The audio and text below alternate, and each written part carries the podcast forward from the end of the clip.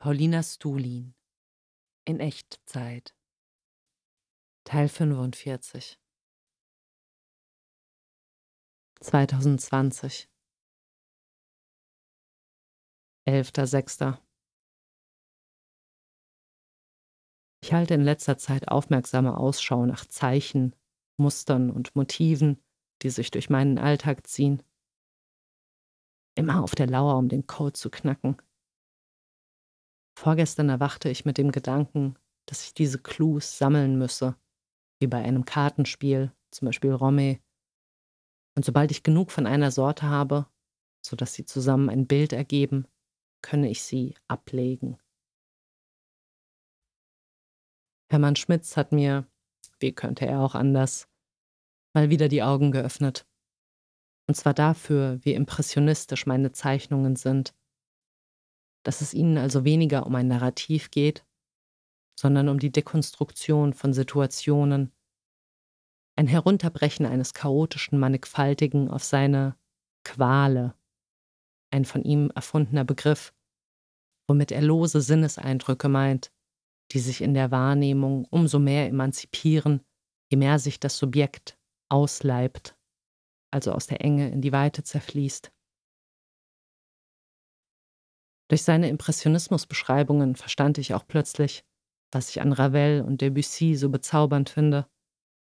Und mein zeichnerisches Motto, die Dinge so sehen, wie sie wirklich sind, erhielt eine neue Bedeutung. Musikalisch stellte er dem Impressionismus als Gegenstück die Fuge entgegen, also ein nach strengen Regeln getaktetes Werk, dem es weniger um die lose Aneinanderreihung von Eindrücken geht, sondern um das gestaltende Kanalisieren des Energieflusses in Formen, die von oben betrachtet ein Gesamtmuster ergeben. Gestern eine aufgrund ihrer scheinbaren Trivialität überraschend bewegende Einsicht gehabt. Ich muss nicht kämpfen. Es ist okay so, wie es ist. Betrifft einmal mein latentes Schuldgefühl, die Weltrevolution nicht fleißig genug voranzutreiben indem ich mich in einem Plenum organisiere und einen Betriebsrat gründe. Und andererseits die Vorwürfe, die ich mir dafür mache, mich in ein romantisches Techtelmechtel mit Jona hineinzufantasieren, das doch, so die schroffe Stimme, die erklingt, sobald meine Gedanken die Sehnsucht ausformen, umarmt, gestreichelt und betüttelt zu werden, eh nirgendwohin führt, bloß ein leeres Versprechen ist, das Glück vorgaukelt aber letztlich nur Stress und Konfusion mit sich bringen würde. Ich gebe dieser Stimme ja grundlegend recht darin, dass es vergebens ist, Zufriedenheit in irgendeinem anderswo als im Hier und Jetzt zu suchen, möchte ja aber die verurteilende Strenge nehmen, mit der sie mich gemahnt, mich nicht in diesen Tagträumen zu verheddern. Und hinsichtlich meines peinlichen Vergnügens, mich am frühen Abend Facebook scrollend der Kohlrabi-Völlerei hinzugeben, will ich auch weniger fies zu mir sein. Ja, das muss bald ein Ende finden. Aber vorerst sei es noch als komische Schrulle geduldet, die mir banales Glück beschert. Mir diese meine Unzulänglichkeiten einzugestehen und sie daraufhin nicht zu bekämpfen oder mich zumindest mit einem angeekelten Blick auf mich selbst zu strafen, fühlt sich zuweilen wie eine Resignation an als würde ich mir durch mein unoptimales Verhalten großartige Möglichkeiten versperren. Sehenden Auges Chancen ausschlagen, alles viel besser zu machen. Schwer erträglich, das. Es ist dieselbe Verzweiflung, die mich bestürzt, wenn mein Leib gegen Abend noch vor Energie bebt, sie auch nach etlichen Gymnastikübungen nicht abebbt und ich mich dann entschließe, die Hibbeligkeit abzuwürgen, indem ich mich vollfresse. So eine Verschwendung von kostbarem Tatendrang, denke ich mir dann. Mit dieser Kraft hätte ich noch so viel anstellen können. Es fühlt sich dann an, als wäre ein Katapult in mir aufgespannt, dessen Wucht sich entladen möchte. Und auch wenn es schon richtig schmerzt, ich total ausgelaugt bin und mich mit jeder Faser danach sehne, zur Ruhe zu kommen, schäme ich mich, diese wildwuchernde Energie in Trägheit einzustampfen, wenn sie doch was mit sich anstellen will als würde ich die Gunst der Stunde verschenken.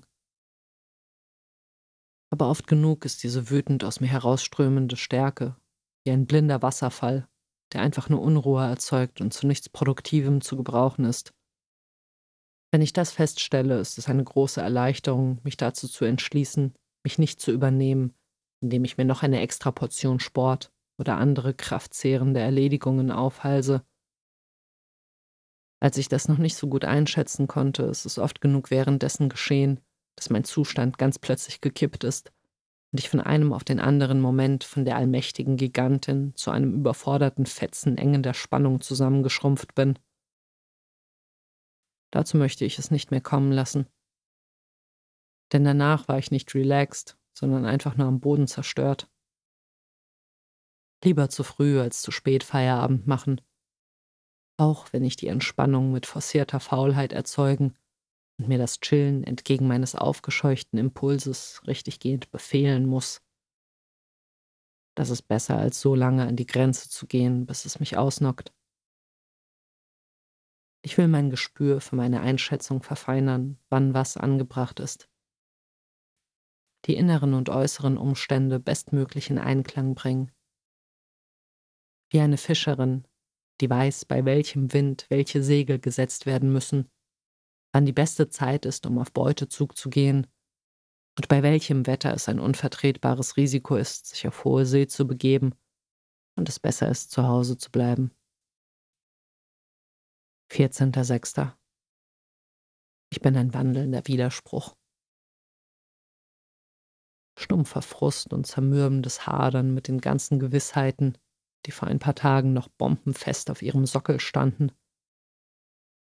Gestern auf der zweiten Nicht mit uns Demo gewesen, die sich mit linken Antworten zur Bewältigung der Krise in Opposition zu den sogenannten Querdenkern positioniert zahlenmäßig jedoch zu deren Großauflauf 200 Meter weiter bei weitem unterlag. Saubitter.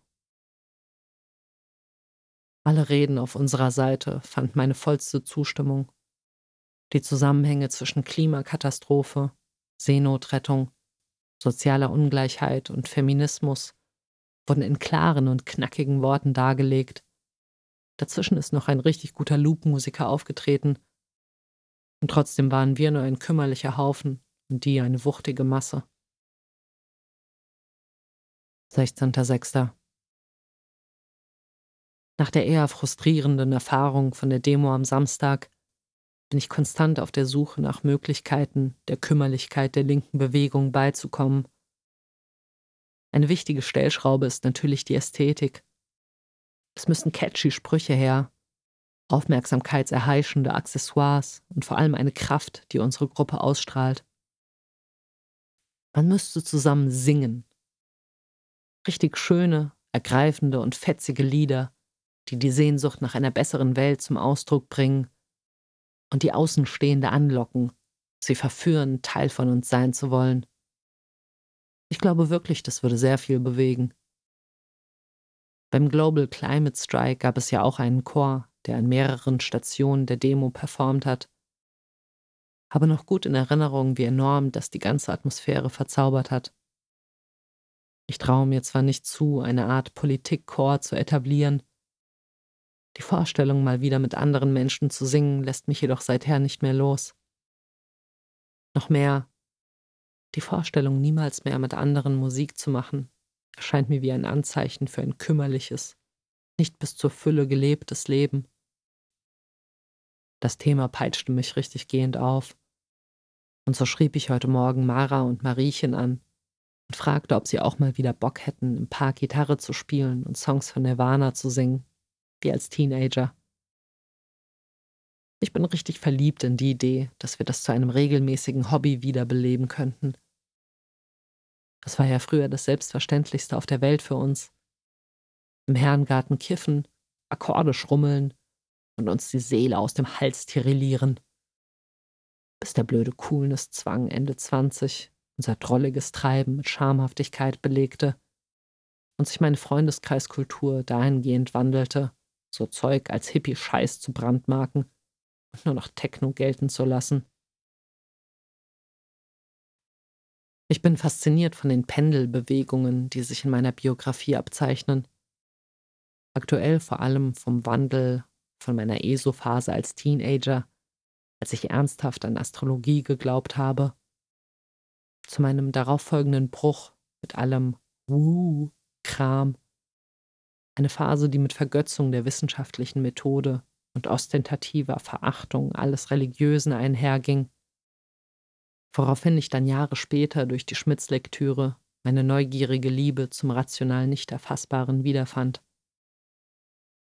Was meine Welt dahingehend auch massiv bewegt hat, war, mir einzugestehen, wie stark Jessa Reeds Podcasts in mir resonieren. Ich wendete mich angewidert ab, als ihre flammenden Monologe über die Falschheit unserer Gesellschaft in antisemitischem Truther-Quatsch mündeten, kehrte ein paar Wochen später, jedoch vor lauter Sehnsucht nach den anderen Themen, die mir so extrem stark aus der Seele sprachen, wieder auf ihre Website zurück und sog ihre leidenschaftlichen Reden ein wie Manna, bis ich wieder von einem anderen problematischen Aspekt abgeturnt wurde. Wie bei Terence McKenna. Ständiges Wechselbad zwischen atemberaubenden Ideen, die nach der Wahrheit, der absoluten Wahrheit riechen, und peinlichem Unsinn. Am Freitag mit Cornelius, den ich auf einer Seebrückendemo kennengelernt habe, spazieren gewesen stolz auf mich, dass ich meinem Wunsch nach sozialem Eingebundensein aktiv nachgehe. Und vor allem ist er ein astreiner Gesinnungsgenosse, politisch vorbildlichst engagiert in der interventionistischen Linken. Das fällt mir nämlich schon unangenehm auf. Nun, da ich mich nach drei Jahren Comic-Kloster und Facebook-Radikalisierung mit meinen alten Freunden treffe, treten haarsträubende Differenzen zutage. Wie ein Musikerfreund in einem neulichen Gespräch zum Beispiel nicht in der Lage war, genug politische Fantasie aufzubringen, um sich eine Gesellschaft ohne künstliche Verknappung vorzustellen.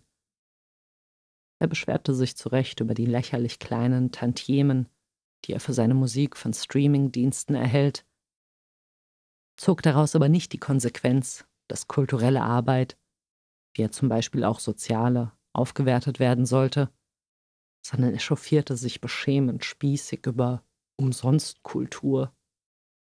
Oder Mara, mit der ich vor ein paar Tagen unterwegs war. Sie scheint mir schon als eine der progressivsten, engagiert sich im feministischen Streik, und ich habe sie schon mehrfach auf Demos getroffen. Aber dann entsetzt sie mich doch immer wieder mit Vorstellungen wie der, dass Rassismus und andere Formen der Unterdrückung einem dem Menschen inhärenten Machttrieb entspringen würden und eine bessere Welt nur dadurch erreicht werden könne, dass man sie in zwei Bereiche teilt, einer für die Guten und einer für die Bösen. 17.06. 8 Uhr. Ich bin, glaube ich, jetzt wirklich fertig mit dem Comic. Ich bin ihn in den letzten Wochen nochmal von vorne bis hinten durchgegangen und habe die am schärfsten ins Auge springenden Hässlichkeiten niedergerungen, die Haut noch mit einer Rotnuance versehen, um noch ein bisschen Lebendigkeit herauszukitzeln. Und finaler Move, ich habe die Seitenzahlen eingefügt. Jetzt mache ich brav Backups und versuche, den Schwindel auszubalancieren, den mir die Vorstellung, dass es nun wirklich vorbei ist, verursacht. Ich verbiete mir natürlich zu glauben, dass ich keinen einzigen Finger mehr daran rühren werde. Mir wird sicher noch irgendwo eine Unstimmigkeit auffallen, die ich ausmerzen muss. Doch andererseits, vielleicht ist es jetzt einfach echt so weit. Vielleicht muss ich jetzt einfach loslassen und die tausend Unperfektheiten so akzeptieren, wie sie sind. Ach, es wühlt mich auf. Alarmspannung beklemmt mich und warnt mich davor, mich zurückzulehnen und es gut sein zu lassen aber ich merke auch schon die Albernheit in meinem verbissenen Klammern. So. Jetzt hänge ich die Decken von den Fenstern, die mir die Dunkelheit beschert haben, die ich zum Zeichnen am Grafiktablett gebraucht habe, und lasse die Sonne rein. Und um nun ganz offiziell ins Reich der Leute zu treten, die für andere erreichbar sind, habe ich mir nun nach Jahren der Weigerung, mir einen Messenger aufs Handy zu installieren, WhatsApp heruntergeladen.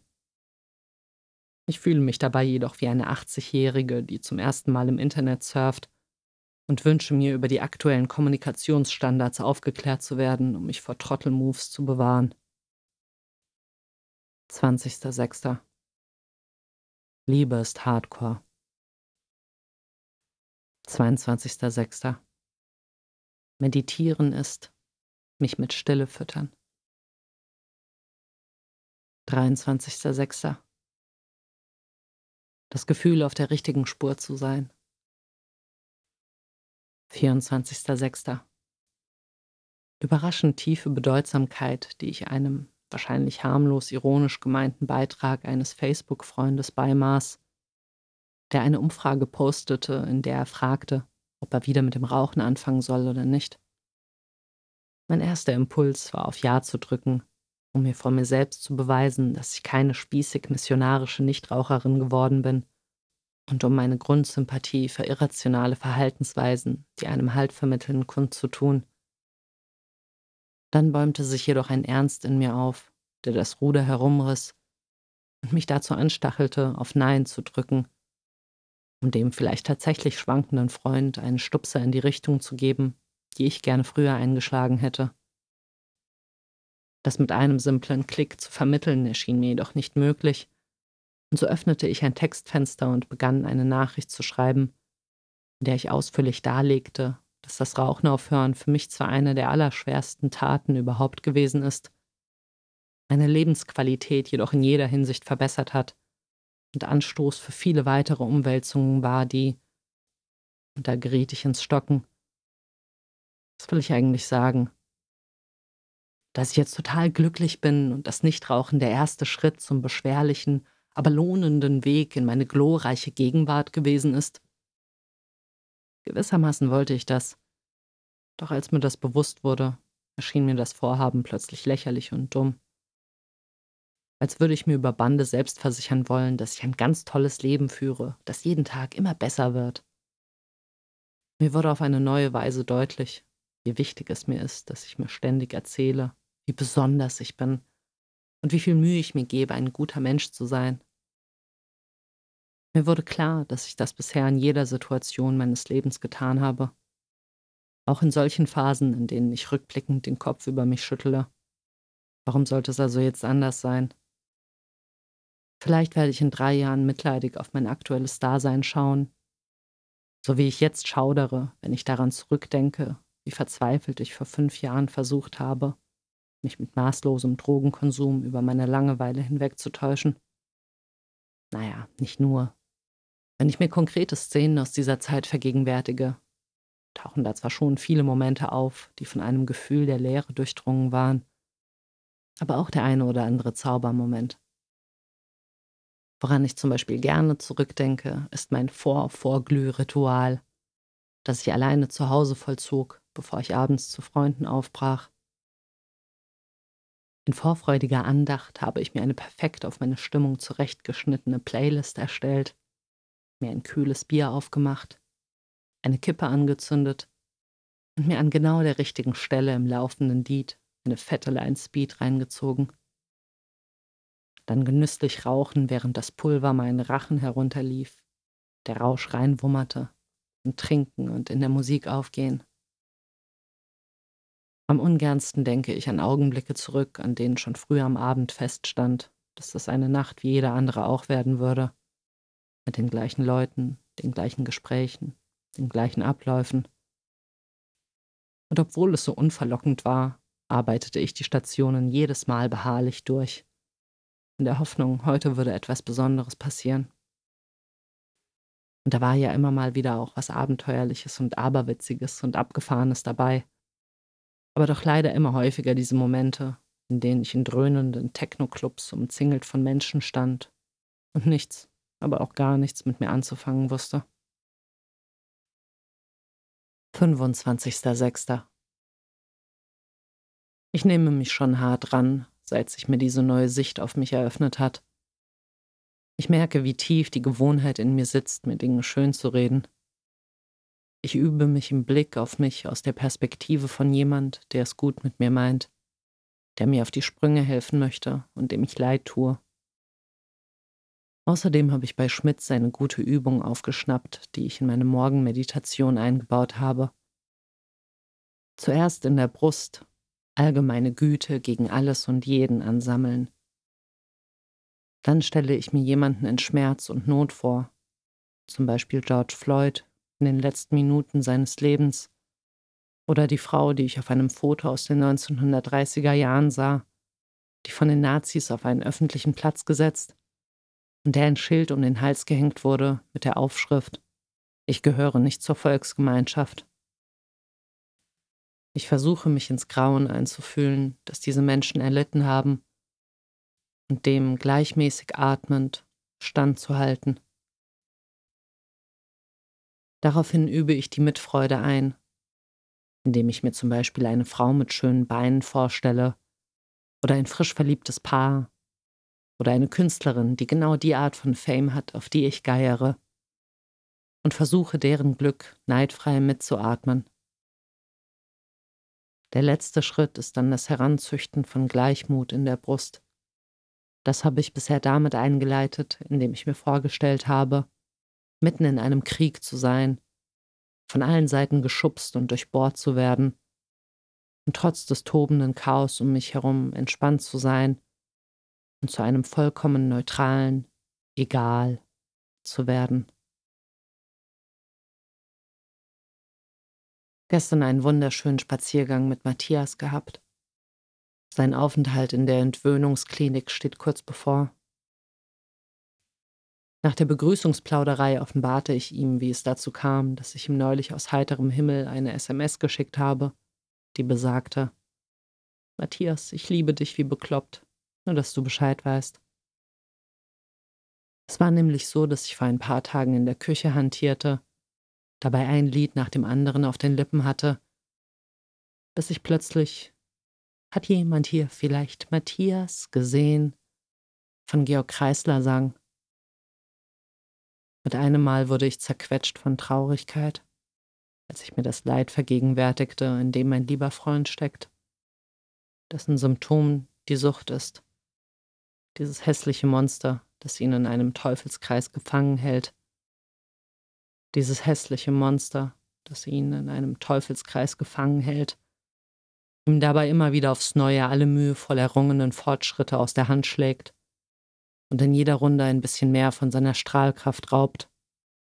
Ich wurde durchflutet von Sorge um ihn und wusste gleichzeitig, dass ich nichts tun kann, außer ihm so klar wie möglich zu machen, wie sehr ich ihn liebe.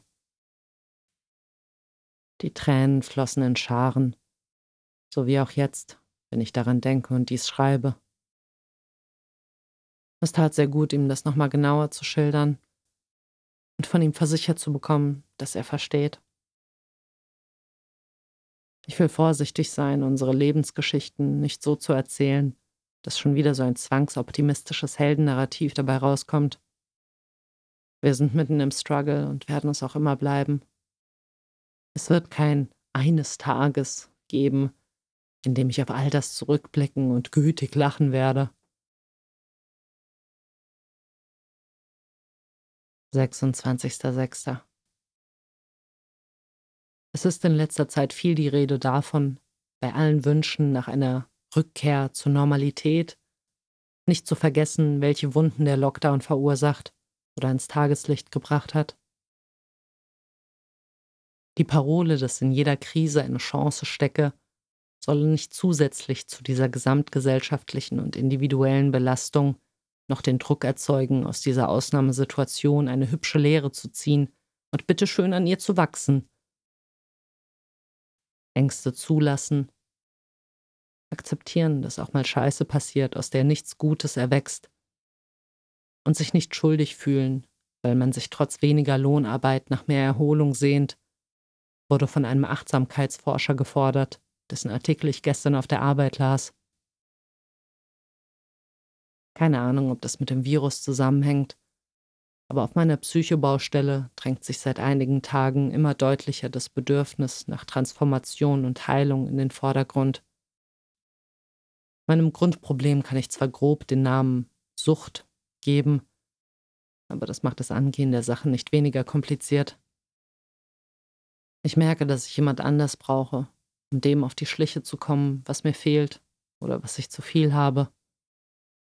Ich glaube, ich kann erst durch andere Augen auf mich Klarheit erlangen. Gestern früh erwachte die Idee in mir, in der Oettinger Villa ein Angebot zu starten, eine Art Diskussionsrunde oder existenzielle Selbsthilfegruppe, in der sowohl persönliche Probleme und Gefühle als auch politische Dinge thematisiert werden können. Die Vorstellung bezauberte mich und löste Herzklopfen in mir aus. Ich begann schon im Geiste das Logo zu gestalten und den Ankündigungstext zu schreiben. Auf der Arbeit erzählte ich dann vorsichtig Sascha davon, der zwar nicht himmelhoch begeistert, aber doch aufmunternd reagierte und berichtete, dass er mit seinem Freundeskreis schon mal was ähnliches veranstaltet hat, was jedoch einschlief, weil er der Einzige war, der sich dafür verantwortlich gefühlt hat. Und obwohl er mir so wohlmeinend zusprach, hat die Überfahrt aus meiner Fantasie in die Wirklichkeit der Idee etwas angetan, sie plötzlich dumm und peinlich wirken lassen.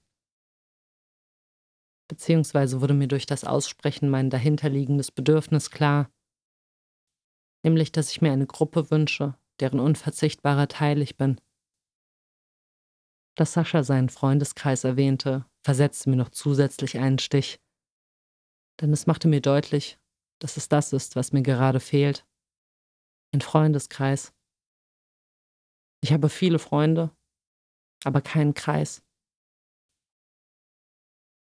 Ich will Teil einer Gemeinschaft sein, aber mir widerstrebt, sie künstlich herzustellen, wie eines meiner Projekte, das ich planvoll aus eigener Kraft aus dem Boden stampfe.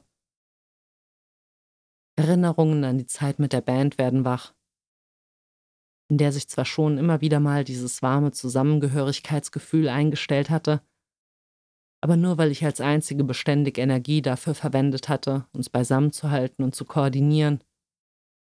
Das will ich nicht. Natürlich möchte ich Initiative ergreifen und mich einbringen, aber ich will mich auch mal zurücklehnen können und darauf vertrauen, dass sich deswegen nicht gleich alles auflöst. Diese Überlegung lässt mich dahin tendieren, mich lieber bestehenden Strukturen anzugliedern. Die interventionistische Linke und die Kampagne für eine sozialistische Partei kämen in Frage. Zusätzlich zum Gefühl des Eingebundenseins erhoffe ich mir vom regelmäßigen Gesehenwerden von anderen eine soziale Kontrolle, die es mir verunmöglicht, weiter im Geheimen meine komischen Essgewohnheiten aufrechtzuerhalten. Beziehungsweise vermute ich, dass das Bedürfnis, den Tag über zu hungern, um mich abends bis zur Besinnungslosigkeit voll zu fressen, ersterben würde, wenn mein Tag vom Zusammensein mit anderen ausgefüllt wäre. Es würde Chaos in meine Ordnung bringen und, so hoffe ich, erzwingen, mit meinen kranken Routinen zu brechen. Aber ist das genug? Führt das Herstellen einer Situation, in der mir die Fortführung meines Suchtverhaltens erschwert wird, automatisch zu gesunden Weisen mit meinen Gefühlen klarzukommen? Da bin ich trotz allem Enthusiasmus, den die Idee, eine Isolation aufzubrechen, auslöst, skeptisch. Gerade weil mir bei der Vorstellung, wie meine Abende wohl aussehen würden, wenn ich sie nicht mehr alleine mampfend vor dem PC verbringen würde, als erstes die logische, Konsequenz, andere Drogen zu nehmen, in den Sinn kommt. Da ist sie wieder, die Angst vor der Leere. In der kurzen Zeit, in der ich eine zweite Runde Kaffee gekocht habe, hat eine Spinne ein Netz über die Öffnung meiner Tasse gesponnen. Verleiht den vielleicht zehn Minuten einen Hauch von Ewigkeit.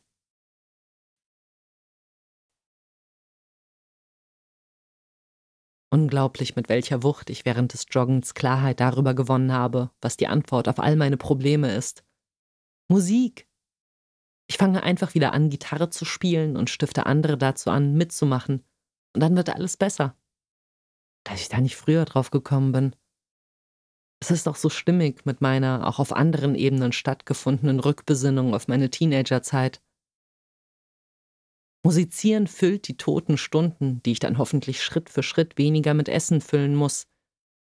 Schafft einen schönen Anlass, sich mit anderen zu treffen Und wenn alles so klappt, wie ich mir das zusammenfantasiere, dann werde ich, sobald ich einen Kern von Leuten, die Bock darauf haben, das regelmäßig zu machen, gefunden habe, eine Art Gesangsverein in der Villa organisieren, der sowohl der Heilung der Mitglieder dienen, als auch sich als Entertainment-Element auf Demos etablieren soll, um endlich mehr Leidenschaft und Action in die Proteste zu bringen, sodass die Leute nicht mehr nur so langweilig in der Gegend rumstehen und sich betröppelt umgucken. Das wird der Shit. Ich werde mein Bestes geben, das Eisbrechen so unawkward wie möglich zu machen, indem ich die im Raum stehende Awkwardness von Anfang an thematisiere. Vorher so eine Ansage in der Art machen, dass es mit dem Singen wie beim Tanzen ist. Eigentlich haben alle Bock drauf, aber der Anfang fällt schwer, weil sich niemand die Blöße geben will. Ich will Techniken finden, es möglichst easy zu schaffen, die Angst, blöd dazustehen, zu überwinden. Da brauche ich auf jeden Fall KameradInnen für, damit wir es den anderen vormachen und sie bloß einsteigen müssen. Das ist dann auch voll im Sinne meines Projekts der Ententfremdung. Durch das gemeinsame Singen werden wir eine leibliche Verbindung miteinander spüren, uns von einer viel aufrichtigeren Seite zeigen. Ich bin so froh, dass ich jetzt endlich weiß, wo es lang geht. Vielsagende Spontanreaktion auf eine Designanfrage, die mich heute per E-Mail erreichte. Erstickende Unlust. Das Vorschweben der Situation, wie ich stundenlang an einer Arbeit sitze, die mir keinen Spaß macht und mir nichts bedeutet. Beklemmende Bringschuld und dazu noch eine miserable Bezahlung, weil ich mir mal wieder einrede, ich würde langsamer als andere arbeiten und mich deswegen nicht traue, einen branchenüblichen Stundenlohn von 50 Euro zu fordern. Oh Gott, ich bin so verliebt in die Vorstellung, dass ich bald wieder richtig gut Gitarre spielen kann. Habe vorhin die E-Gitarre hervorgekramt, entstaubt und begonnen zu spielen. Unfassbar, wie die seit Jahren nicht genutzten Fähigkeiten trotz aller Verrostung immer noch da sind. Oh Gott, und dann schreibe ich diesmal die Musik für meine Lesung selbst. Klar. 27.06. Angefangen, Bilder für die neue Lesung zusammenzustellen, dabei auf alte Comics gestoßen und fast gestorben vor Scham bei der Bewusstwerdung, dass ich dieses scheußliche Zeug in Umlauf gebracht habe. Landschaften und Gegenstände habe ich ganz passabel gezeichnet. Aber die Menschen, um Himmels willen. Diese abstoßenden Proportionsverzerrungen. Unfassbar, dass dieser Schrott vor sieben Jahren der Gipfel meines Könnens war. Wenn mir eines Tages mal danach sein sollte, endgültig in Pein zu versumpfen, werde ich mir die ersten Podcast-Episoden von Ping Pong mit Pauli anhören. Ja, ich bin doch ein bisschen beeindruckt, wie eifrig ich meinen Lebensveränderungsprozess anstupse. Ich habe es heute ein weiteres Stückchen geschafft, meinen starren Rhythmus aufzubrechen, indem ich spontan mit Naman zu einer Open-Air-Party in der Knabenschule gegangen bin. Ich war mein altes, geschwätziges Selbst und hatte Spaß, mich verbal mit Fremden zu balgen. Doch nach etwas mehr als einer Stunde sog mich die Gewohnheit wieder nach Hause. Auf dem Rückweg passierte ich den vollbesetzten Theatervorplatz, auf dem Menschen durch die Wasserfontänen rannten, lachend beieinander saßen und die ganze Atmosphäre mit lieblicher Drolligkeit erfüllten. Ich freute mich für sie, aber irgendwie ließ ihr Anblick auch Kummer in mir erwachsen. Ihre Unbeschwertheit stand in so scharfem Kontrast zu meiner Kompliziertheit und ließ sie überdeutlich hervortreten. Ich erinnerte mich an eine Tabelle, die ich mal als Teenager erstellt habe, in der ich verschiedene Formen von gesellschaftlich akzeptiertem Freizeitspaß analysiert und verglichen habe, für die mich meine Freunde damals schräg angeschaut haben, wie jemanden, der nicht rafft, worum es eigentlich geht. Ob ich jemals so gedankenlos locker sein werde, wie die anderen mir erscheinen? Hochbegeistert vom Interview mit einer Ethnologin, die seit Jahren mit verschiedenen mongolischen Dorfgemeinschaften zusammenlebt. Ich liebe die forsche Art, die durch ihre Stimme klang. Den Beginn einer Zusammenarbeit mit einem Schamanen beschrieb sie so. Na, wenn mich Leute interessieren, dann gehe ich einfach hin und sage, ich möchte dich kennenlernen. Wie sehr ich mich in ihrer Aussage wiederfand, die schönste Zeit sei das dazwischen, in der transsibirischen Eisenbahn, wenn sie von einer Welt in die andere reist, sich an die eine zurückerinnert und für die andere vorbereitet. Und dass sie dadurch, dass sie ihr Leben abwechselnd in diesen beiden sehr unterschiedlichen Kulturen verbringt, auf ewig in beiden eine Fremde sein wird.